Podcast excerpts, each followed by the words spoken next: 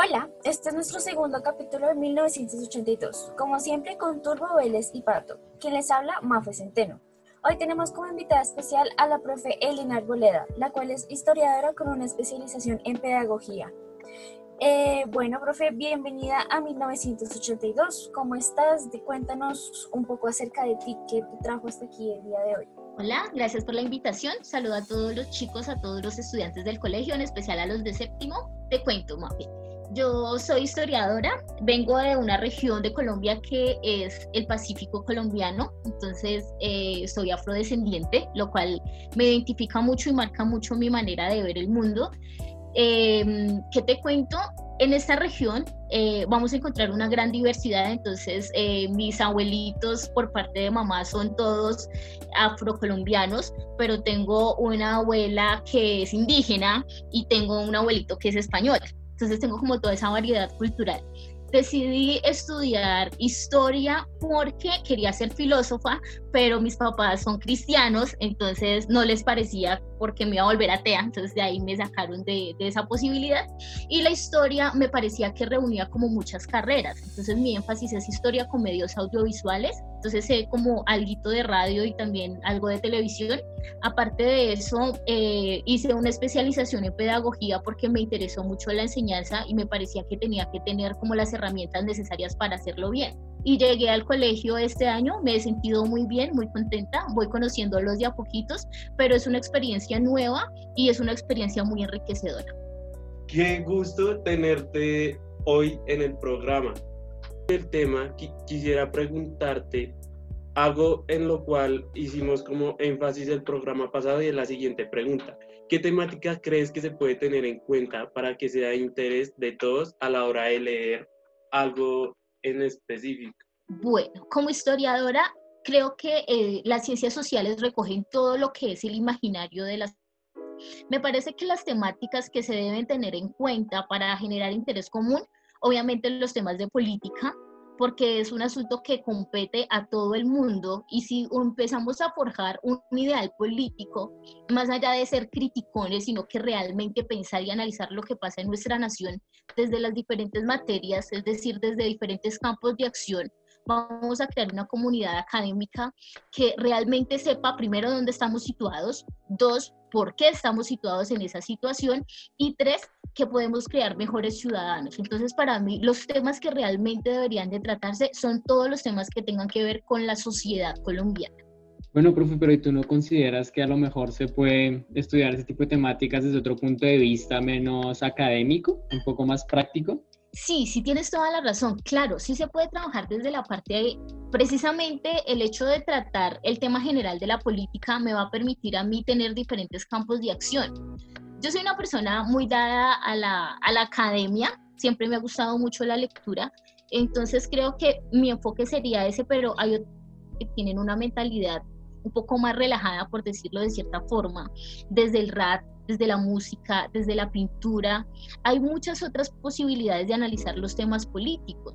Entonces, creo que por eso, digamos que la temática general que yo propondría serían asuntos políticos o más bien sociales, eh, pero cada uno obviamente desde diferentes campos. La manera como analicen los otros profes que tienen otras, eh, otros campos afines a ellos, que tienen otros conocimientos, no va a ser la misma como les va a hablar la profe de sociales.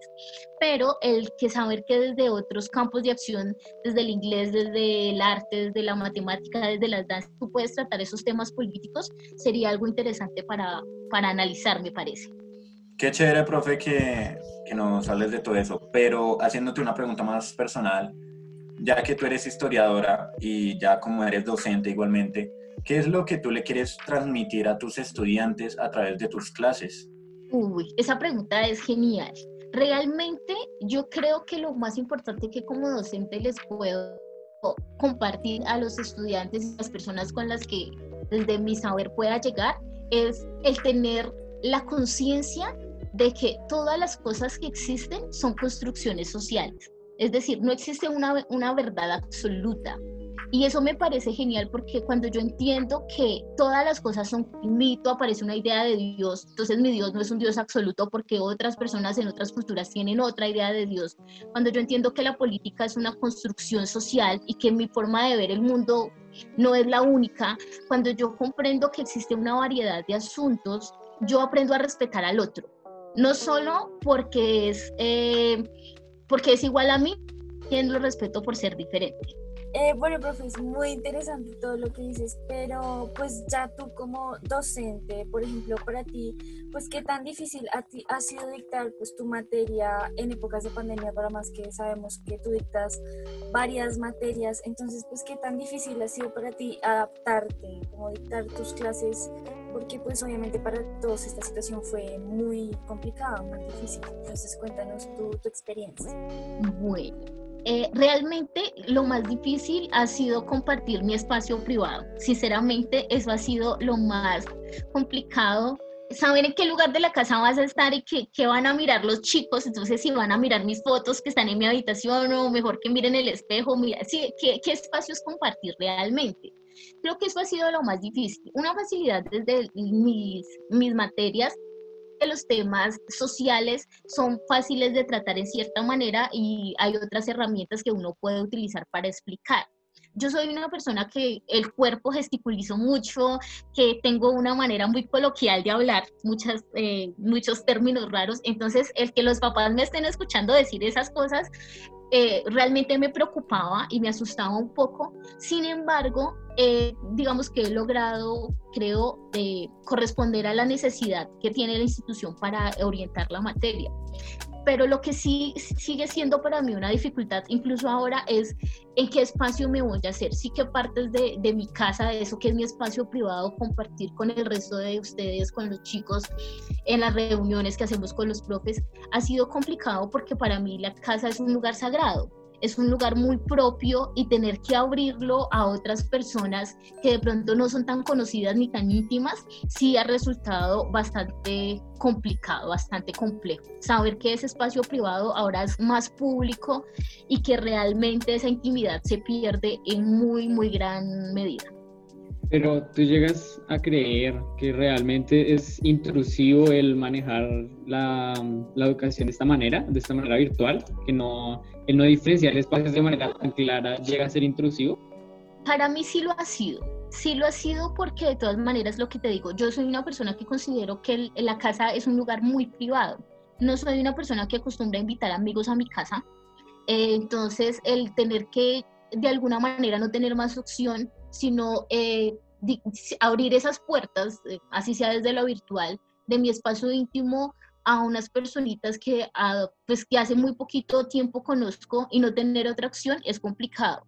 Yo creo que la mayoría, bueno, todos ustedes, todos los chicos del colegio, se han dado cuenta que la mayoría de las clases eh, es un espacio muy cerrado, que es de hecho mi habitación, porque yo soy soltera entonces nunca vi la necesidad de tener un escritorio, nunca vi la necesidad de tener un comedor. Entonces es, es, mi espacio donde yo más estoy, que es mi habitación, y ese espacio que es tan, tan extremadamente íntimo, abrirlo a otras personas, sí termina siendo bastante, bastante complicado.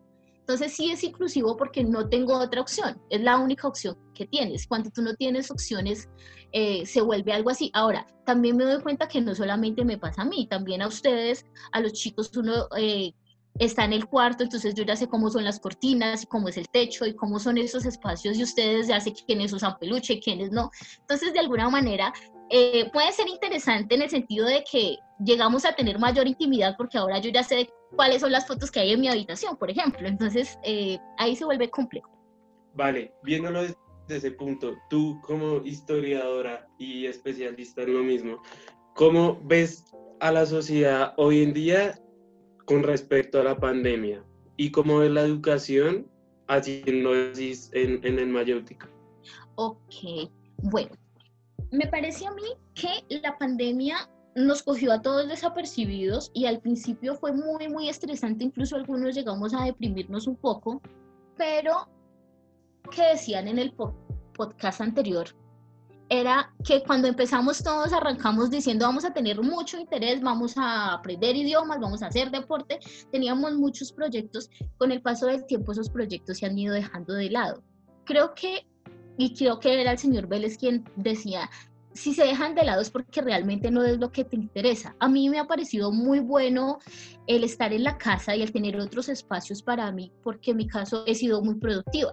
Entonces estoy escribiendo, he estado leyendo más, he estado haciendo deporte, entonces ha sido algo beneficioso en el sentido de que realmente he tenido más espacio para mí, porque no tengo más opciones que estar conmigo misma, estar en mi casa y tener que compartir con las personas con las que tengo ese espacio porque ya no tengo la opción de salir a la calle y encontrarme con nuevas personas.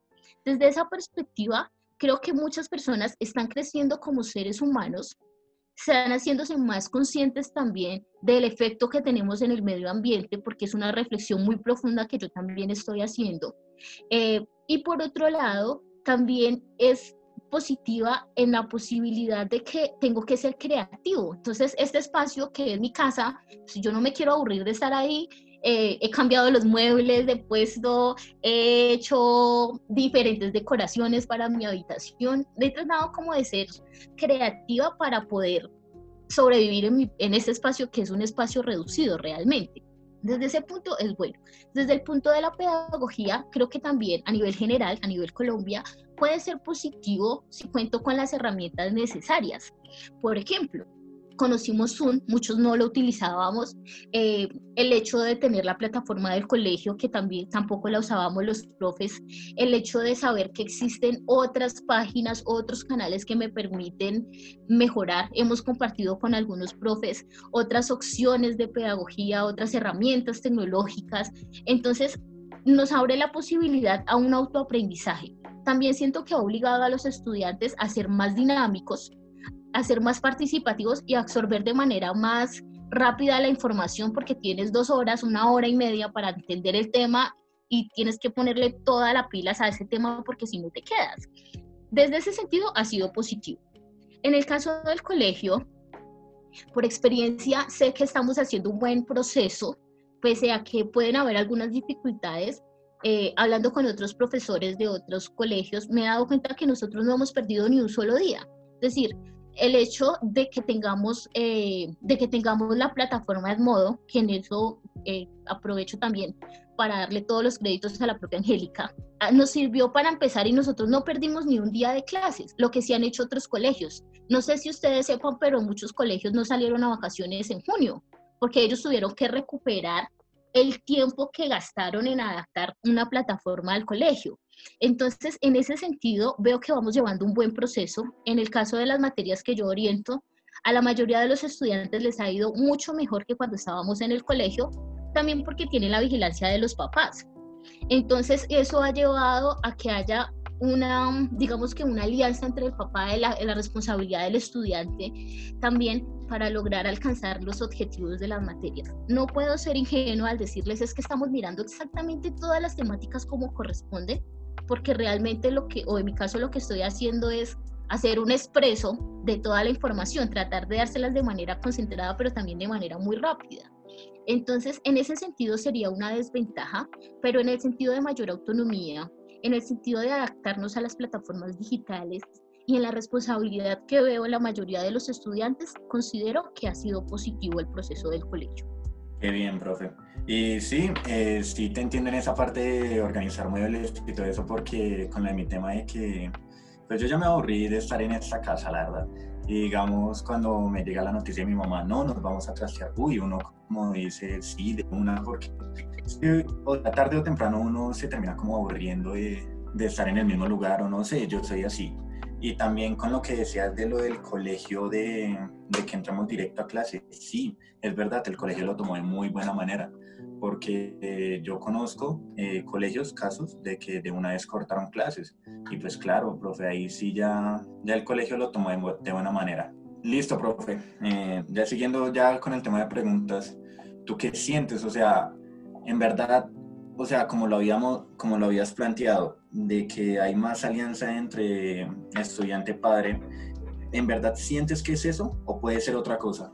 Como motivos de, digamos, copia y todo ese tema. O sea, quiero que me des tu opinión de ese tema. Uy, esa pregunta es una pregunta bastante comprometedora. Bueno, chicuelo, a ver, ¿qué te digo? Yo considero Sinceramente que en el caso de los grupos de sexto y séptimo sobre todo, incluso octavo, hay una mayor eh, vigilancia por parte de los papás. Incluso son los papás los que lo llaman a uno a decirle, profe, no entendí el trabajo que dejó. Entonces eso muestra, eso muestra eh, el compromiso que tienen los papás. Y cuando uno da la clase, uno le pregunta, oye Andrés, ¿tú qué piensas? Y uno escucha por allá al papá que le está soplando la respuesta. Lo cual es muy gracioso, pero también es muy bonito en el sentido de que está ese, esa, ese apoyo. Muchos de los chicos en los colegios donde yo he estado siempre se han sentido solos. Entonces, siempre una de las cosas que uno mira más en las clases de ética es ese sentido de soledad que hay en los adolescentes y preadolescentes. Ahora es como exceso de papitis. Ya no se soportan a los papás porque los tienen ahí todo el día. Pero es bonito saber que está como ese apoyo. En los casos de los chicos más grandes, supongo yo que también está esa vigilancia y obviamente no se puede negar el hecho de que también está la facilidad para la trampa, por decirlo de cierta manera. Entonces, manejar un taller, pues todos nos pasamos la respuesta, o de un examen, y pues es muy fácil hacer un grupo y desde allí pasarnos la respuesta. ¿Qué sí sería interesante mirar? Creo que en la sociedad hay un sentido de individualismo. Si yo te juzgo porque tú le pediste la respuesta a Mafe y Mafe te dio la respuesta, tengo dos opciones. Una, considero que tú eres una persona que eh, de alguna manera no es consciente de sus capacidades y por eso no hiciste la actividad. Dos, que tú eres una persona perezosa y tres, que la persona que te dio la copia o la respuesta, pues es alcahuete. Esa es una opción de mirar las cosas. Otra idea interesante de analizar es si realmente en las nuevas generaciones, en ustedes, hay un sentido de comunidad. Y si yo te doy la respuesta no es porque yo sea el bobo que da la respuesta, sino porque yo me intereso en ti como ser humano y quiero que también te vaya bien. Entonces, si esa respuesta es simplemente copy y pegue, la respuesta tal cual te la entregó tu compañero y no hay un análisis por parte tuya, pues yo puedo decir, claro, usted es una persona que es un poco abusivo y el otro es una persona pues que se deja usar. Esa es una opción, pero cuando nosotros pensamos en dar esas respuestas, lo cual sería interesante, pensar en comunidad y decir, oye, tenemos un taller y lo hicimos entre tres, pero todos aportamos algo, estamos cambiando sociedad porque estamos pensando como comunidad. Y eso me parecería genial y me parecería algo bueno. Y a ello no considero trampa si la información que te dio Mafe tú la complementas con la tuya e incluso retroalimentas a Mafe de lo que tú piensas y se saca un producto mucho más elaborado, un producto eh, donde están dos opiniones de dos cabezas y donde hay un sentimiento de comunidad, eso sería genial porque pienso que uno de los problemas de Colombia y del mundo es que somos demasiado individualistas. Entonces la pregunta que tú me haces es bastante compleja. Obviamente es una preocupación que uno tiene como profe, si se están copiando, no se están copiando porque a todos les va bien, qué tan raro, si antes no les iba tan bien uno se hace esos cuestionamientos, pero realmente si están pensando en comunidad y si este taller, ese examen, lo hicieron entre varios, pero lo hicieron aportando todos, pues no es tan trampa, pienso yo.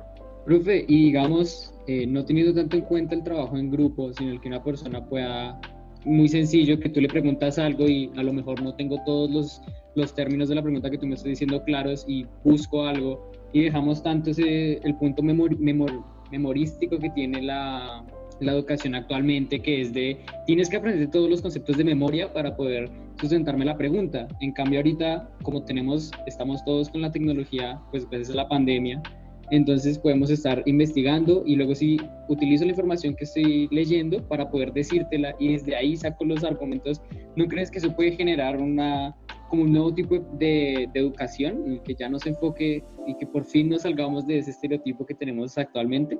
Absolutamente y me parecería genial, ¿sabes? Me parece genial que pudiéramos llegar a eso porque es que si estamos hablando, supongamos, estamos hablando de independencia y yo llego a contarte que el 20 de julio pasó lo del florero y ajá, y resulta que tú ya te sabes ese cuento, pues nos saltamos esa parte y empezamos a analizar. Ya yo no tengo que darte la información memorística porque tú ya te la sabes. Entonces, ahora sí charlamos y analizamos y podemos hacer una educación que sea mucho más profunda. Y tú ya no te comes el cuento del profe que de pronto se equivocó y te dio mal la fecha o te dijo mal una cosa, sino que tú como estudiante también llegas con información. Y eso nos permite que la, eh, la pedagogía, que la educación sea mucho más profunda porque el estudiante llega con unos conocimientos previos y entonces se llega a un análisis más profundo de los temas y segundo, también obliga al profesor a estar pilas y yo no voy a llegar a improvisar cuando yo sé que tú también sabes la información que yo tengo porque usted la encuentra en el internet. Entonces, la pregunta para mí como docente es, bueno, si ella tiene esa información que yo también le puedo dar, ¿cómo hago para aportarle algo más? Y allí se vuelve es un reto. Y entonces eso me obliga a mí como docente a ser mucho más capaz, a tener una, digamos, a llegar a, a la clase con una formación mucho más amplia, porque yo ya sé que tú también sabes. Entonces, me parece que eso realmente es algo que aporta bastante. Lastimosamente, y en ese sentido, crítica, incluso teniendo esa posibilidad que tienes tú de ver la clase y de tener al lado de dónde sacar la información, a veces somos un poquito perezosos y ni eso hacemos, ¿sí?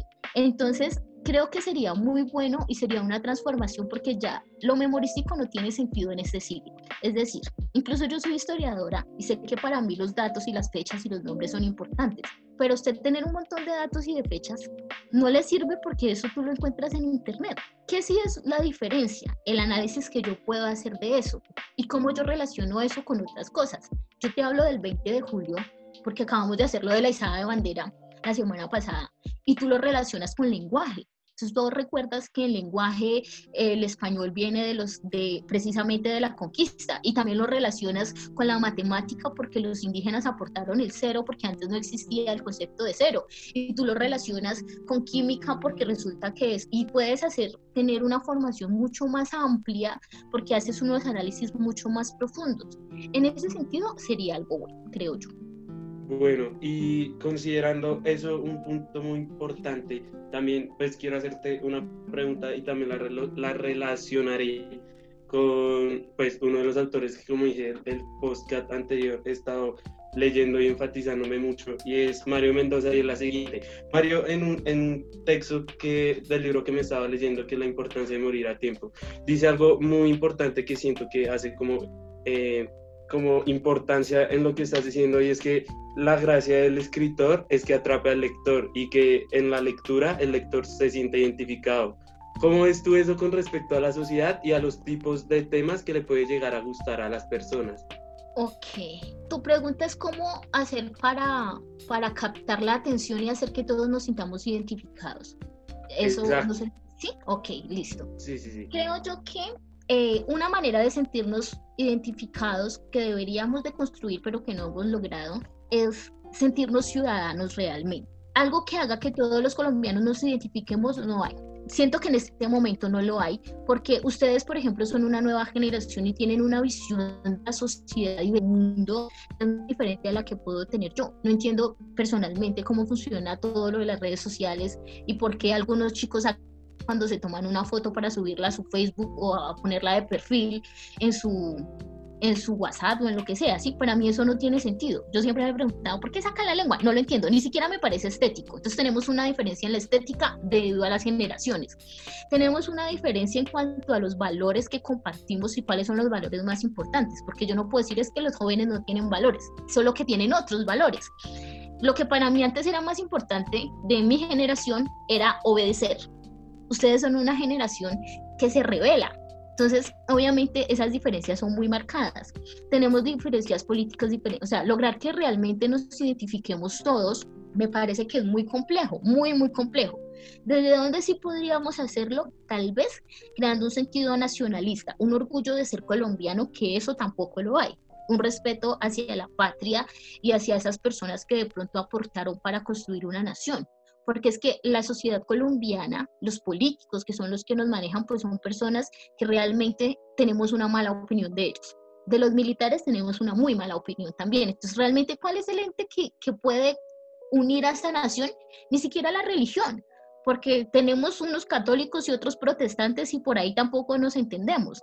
Entonces, encontrar algo que nos permita unirnos a todos Ojalá que fuera por medio del arte o de la educación o de otra cosa que nos permitiera realmente generar un sentido nacionalista y allí sí podríamos todos empezar a, crear eso que tú dices que sería tener un, un ideal que nos identifique. Siento que en este momento ese ideal no se ha construido y está muy lejos de construirse. Sin embargo, la escuela, el colegio, se convierte en un punto desde el cual sí se puede partir.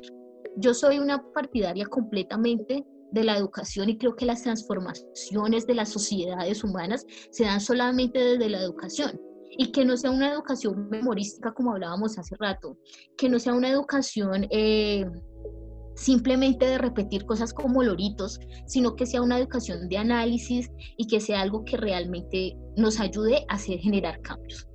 Pero está muy difícil, creo que todavía estamos lejanos hacia eso. Y bueno, sabemos que algo muy importante pasó en esta semana. El lunes exactamente fue 20 de julio. Entonces, pues tú como historiadora, pues nos gustaría saber cómo qué historia hay, detrás del 20 de julio. ¿Qué sabes tú? Qué, ¿Cuál es la historia de esa fecha tan importante que celebramos el día lunes? Bueno, lo primero a tener en cuenta es que el 20 de julio solamente es un episodio en medio de muchas cosas que van a pasar en la independencia. Tú decías que hay detrás. Creo que detrás había mucho rencor y también mucha estrategia. Resulta que los hechos del 20 de julio no fueron fortuitos, sino que todo el mundo conocía el carácter de, del señor Llorente. Entonces ya todo estaba planeado para sacarle el mal genio y hacer el escándalo y ya todo estaba muy bien planeado. De ahí nos queda como lección de vida que cuando uno tiene un carácter un poco complejo es mejor saber autocontrolarse. También es tener en cuenta que cuando se inició la República como tal, no se celebraba el 20 de julio como Día de la Independencia porque hubieron muchas batallas, muchos episodios más en la historia, pero hasta 1930 el Congreso de la decide que esa fecha va a ser tomada como el día de la, de la celebración entonces, pudieron haber tomado cualquier otra fecha. Esa fue la que les pareció la mejor porque digamos que representaba el inicio. Igual ya pronto celebraremos también el 7 de agosto y así otras fechas que representan diferentes batallas. Entonces, digamos que a modo de conclusión podríamos plantear que el Congreso de la República consideró esa fecha importante y la independencia fue un proceso muy importante para la nación, pero no es que el 20 de julio como tal de manera particular representara algo, sino que fue la fecha que el Congreso de la República decidió mantener. Hasta 1930 se toma la decisión de que ese día sea festivo y se celebre todos los años. Quiere decir que el 20 de julio como tal realmente no es tan significativo o conmemorativo como nosotros le damos a entender, es más como una idea que, que nos pusieron de algo mucho más grande. Sí, el 20 de julio es una fecha que lo que hace es recordarnos muchos otros acontecimientos. Entonces, eh, yo me imagino que ustedes me volverán a invitar. Ya tendremos tiempo de ampliar más hacia el tema, pero eh, efectivamente eh, sí, es una fecha que se tomó simplemente representando muchas otras cosas que estaban sucediendo en ese momento. La fecha del 20 de julio representa un proceso que empezó en 1809 y que va a terminar hasta 1824. Entonces conmemora mucho, mucho tiempo. Sin embargo, eh, el Congreso de la República decide que, sea ese momento preciso el que enmarque todo lo demás. Eh, bueno, profe, y pues bien sabemos que este año pues ha sido muy distinto.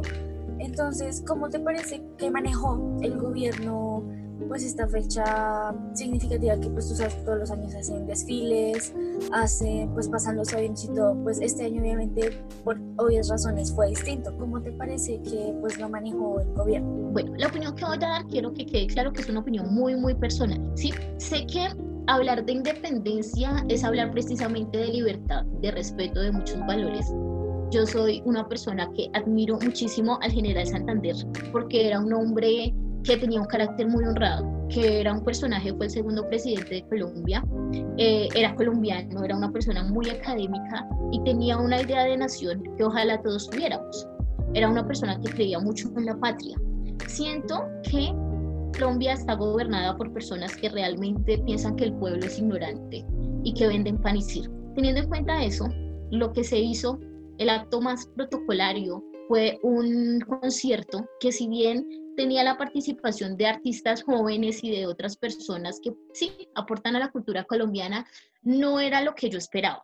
Yo esperaría como académica y como alguien que, que tiene que pensar su país, que hubieran debates, que hubieran sacado académicos hablándonos, contándonos, que nos hubieran mostrado a los grupos indígenas primitivos, a los afros y a otros grupos humanos participando, que nos hablaran de derechos humanos, que nos dieran eh, una explicación de por qué se están muriendo los líderes políticos, que nos dijeran qué está pasando con la JEP, que nos dijeran para dónde va el país y no que nos pusieran dos cancioncitas y al sorongo cotongo, pues todos estuviéramos con, con la bailata y se nos olvidara lo principal. Entonces creo que nos quedaron, yo siento que me quedaron debiendo y que lo único que hicieron fue entretenernos unas horas con pan y circo y de profundidad, no. ¿Quién rinde cuentas de, dónde, de qué están haciendo con el dinero que están sacando supuestamente para ayudar a las personas que son víctimas del coronavirus? ¿Quién rinde cuentas de cómo están cuidando a los médicos? ¿Quién, esas cuentas las hubieran rendido en ese momento y no ponernos a escuchar música, porque sí, la música es muy chévere y muy bacana y todo, pero ¿dónde está la profundidad? Y más que todo, ¿dónde está el respeto que me tienen a mí como ciudadano? Entonces, yo lo veo de manera un poco crítica, sí me siento un poco decepcionada, pero sé que también eh, la, la, idea del Estado, pues de hacer desfile y ese tipo de cosas no se podía, en ese momento no se podía. En años anteriores se han hecho congresos, como historiadora he asistido a algunos, la fiesta del Bicentenario fue muy, muy importante, se vio una inversión de capital en cuanto a dinero y a preparación, que este año pues obviamente era difícil tenerlo, pero hubiese sido bueno tener a académicos hablándonos de la patria y de cómo se funda y hacia dónde va Colombia y no solamente gente bailando y moviendo la cadera. Considerando ese tema que dices tú, se me hace que al fin y al cabo, independientemente de todo, Colombia es una, o bueno, casi la mayoría de personas somos un tipo de personas que nos dejamos llevar solo por lo que nos vendan. O sea, si nos venden cuatro personas bailando y cinco personas cantando el himno nacional, nosotros nos conformamos con eso porque al fin y al cabo somos un país conformista y que si mirábamos más allá, quizás la situación en la que estuviéramos no sería la misma y quizás la educación que tendríamos no sería la misma y quizás los ideales que de pequeños nos infundieron no sea lo mismo. Porque igual también algo que hay que como resaltar, que yo casi nunca veo que resaltan eh, historiadores y demás, en el 20 de julio es el papel importante que tuvo la mujer, y más que todo una mujer como Manuelita Sáenz. Se me hace que es algo que deberían hacerle como, como eh, énfasis a ella y a, y a, otras mujeres más que murieron en la lucha de, de independizarse, de dejar de seguir que de, dejar de seguir un ideal de, de alguien impuesto y, y y que las maltrataran y fueran machistas y demás. Entonces me hace que si, si todos en verdad dejáramos de, de, decir como, ay sí, es que el presidente es malo, o ay sí, es que el Estado es malo, y siguiéramos votando por los mismos y siguiéramos diciendo lo mismo, en vez de decir todo eso y buscar un cambio, la situación sería muy diferente a la que estamos hoy en día. Y por eso es importante lo que ustedes también ojalá que todo el colegio apoye ese proceso que se está haciendo de los podcasts y que lo compartan con sus compañeros, con sus amigos en las redes sociales. Hagamos esto viral, porque es generar opinión. Y eso es maravilloso, y generar opinión desde la mentalidad de los jóvenes, de ustedes que están formando el colegio. Entonces, aquí está la validez de este proceso y de este proyecto liderado por la profe Andrea pero, y ejecutado por ustedes que son estudiantes, en que todos apoyemos y construyamos algo mejor. Y lo construimos informándonos. No solamente el papel de la mujer que tú dices, los afrocolombianos, los indígenas, los niños, ese proceso independentista abarcó una gran cantidad de la sociedad. Sería bueno que todos fuéramos conscientes de eso, que lo que tú dices, creáramos ideas propias, pero a partir de saber, no de la opinadera. ¿Y cómo se hace eso? Con proyectos como este que ustedes están liderando y los felicito y de verdad los apoyo mil por ciento y en todas mis redes sociales los voy a poner y espero que el resto del colegio haga lo mismo porque es generando opinión, es en el mundo académico donde se dan las transformaciones. Una foto la puede poner cualquiera, un video de un artista que canta cualquier cosa la puede poner cualquiera. Generar opinión y poner a pensar a la gente, eso es difícil. Y sí se puede lograr, obviamente, porque todos somos inteligentes. Simplemente, y aquí una reflexión para todo el colegio es, pensemos en dónde invertimos nuestro tiempo. ¿Lo invertimos en escuchar una canción que no nos aporta nada o lo invertimos en escuchar lo que están diciendo nuestros compañeros y cómo se generan opinión? Entonces, me parece muy valioso lo que están haciendo chicos y realmente me encanta darme cuenta de que están transformando. Con eso ustedes están transformando mundo y al subirlo a las redes sociales no solo lo ven los colombianos, esto va a ser una cosa que todo el mundo va a poder ver y yo les auguro muchísimos éxitos porque sé que les va a ir muy bien. Vale, profe, muchas gracias. Y además, pues retomando el tema de, de lo que tú comentas de en que enviarte a las personas el tiempo y todo eso, ¿Tú crees que eso tiene que ver realmente con el Estado? O sea, con todo lo que comentabas de que solo nos pusieron a alguien cantando y ya, ¿consideras que las personas también es porque no conocen realmente toda la historia que tú me estás contando, todo lo, lo importante y solo se dejan como apantallar por lo que el Estado les muestra así por encima ya? Que no hay criterio de las personas realmente. Absolutamente sí. Mira, nosotros no podemos esperar que quienes nos gobiernan y nos manejan como títeres esperen que nos den a nosotros la posibilidad de liberarnos de esos lazos que hacen que nos manipulen. Entonces, educación de calidad, ellos no nos quieren dar. Somos nosotros quienes debemos buscar esas estrategias. Cantantes, hay miles que hablan de muchas cosas. Hay canciones en especial eh, la música popular, el reggaetón y ese tipo de cosas que nos hablan de traiciones, de dolores, de no sé qué, nos ponen novelas, nos ponen un montón de cosas que realmente no nos aportan como seres humanos. La decisión es nuestra. La información está, pero la gente en lugar de buscar información que le aporte, prefiere gastar el tiempo en TikTok. En lugar de leer un libro, prefieren repetir, volverse a ver ese hombre, o ese hombre, o Pasión de Gavilán, como llame esa vaina, ¿sí? Entonces, nos distraemos en esas cosas. Realmente, cuando nosotros buscamos información de calidad, hay unas transformaciones. Ustedes están generando esa transformación en este momento porque invitan a sus compañeros y a los papás y a todo el mundo a que piense temas que son importantes, que son temas académicos. Esa transformación viene de nosotros mismos, de lo que nosotros queremos o no compartir y de lo que nosotros queremos o no formar. Si usted sale de la pandemia más gordo, si usted sale de la pandemia más ignorante, más aburrido, más cansado, es su culpa, no es culpa del coronavirus, porque el mismo tiempo que usted está teniendo en su casa, lo puede utilizar o para dormir o para leer, lo puede utilizar para hacer deporte o para quedarse viendo televisión basura lo puede utilizar para escribir y para componer o para preocuparse por temas importantes o lo puede utilizar para gastarlo en las redes sociales. Es una decisión, digamos, individual, pero que obviamente es influenciado por la colectividad. El gobierno no te va a dar las herramientas para que te liberes. Bien, profe. Y haciendo eh, relación al tema que habías dicho de que nos dan entero y piensan que vamos a comer entero, eh, si bien sabemos que los canales de televisión, o sea, acá nacionales, están, digamos, enfocados en darnos una imagen del país que no es. Así como en Noticias 1, Noticias 1 sí nos da, digamos, la información que es porque habla de las personas y de lo que en verdad están viviendo, no solamente lo que nos dice un presidente y de algunas estadísticas que ni siquiera él sabe si son verdad o no. Y habla también de experiencias que él mismo vive, pero en la burbuja que él está metido y todo eso. Entonces, eh, mi pregunta sería, ¿Crees que esta generación es la del cambio o tendríamos que esperar otra generación porque no, no estaremos ahí? La verdad, yo les trasladaría esa pregunta a ustedes. ¿Se sienten capaces de ser la generación del cambio? Yo veo con realmente optimismo el interés de los jóvenes en la política siento que las, la juventud anterior, contándome, fuimos muy apáticos a los temas políticos y pensamos que los políticos iban a tomar buenas decisiones para nosotros, bastante ingenuos. Eh, interesamos por la política, realmente nos tragamos entero las cosas y confiábamos en RCN y en Caracol como Diosito que nos dice la verdad, esa era la Biblia. Con el tiempo nos hemos dado cuenta que realmente los jóvenes se están preocupando por los temas de actualidad política, por el medio ambiente y por un montón de cosas que son importantes. Y un ejemplo de eso fueron las marchas de diciembre. Era la gente joven la que estaba generando las transformaciones. En los procesos históricos, las revoluciones las hacen los jóvenes. Ahora la cuestión es, ¿realmente están comprometidos? La capacidad la tienen, la información la tienen. ¿Están realmente comprometidos o de verdad nos tocaría seguir esperando y seguir esperando y seguir esperando? Entonces, esa pregunta dejémosela a todo el colegio, dejémosela a todos los chicos.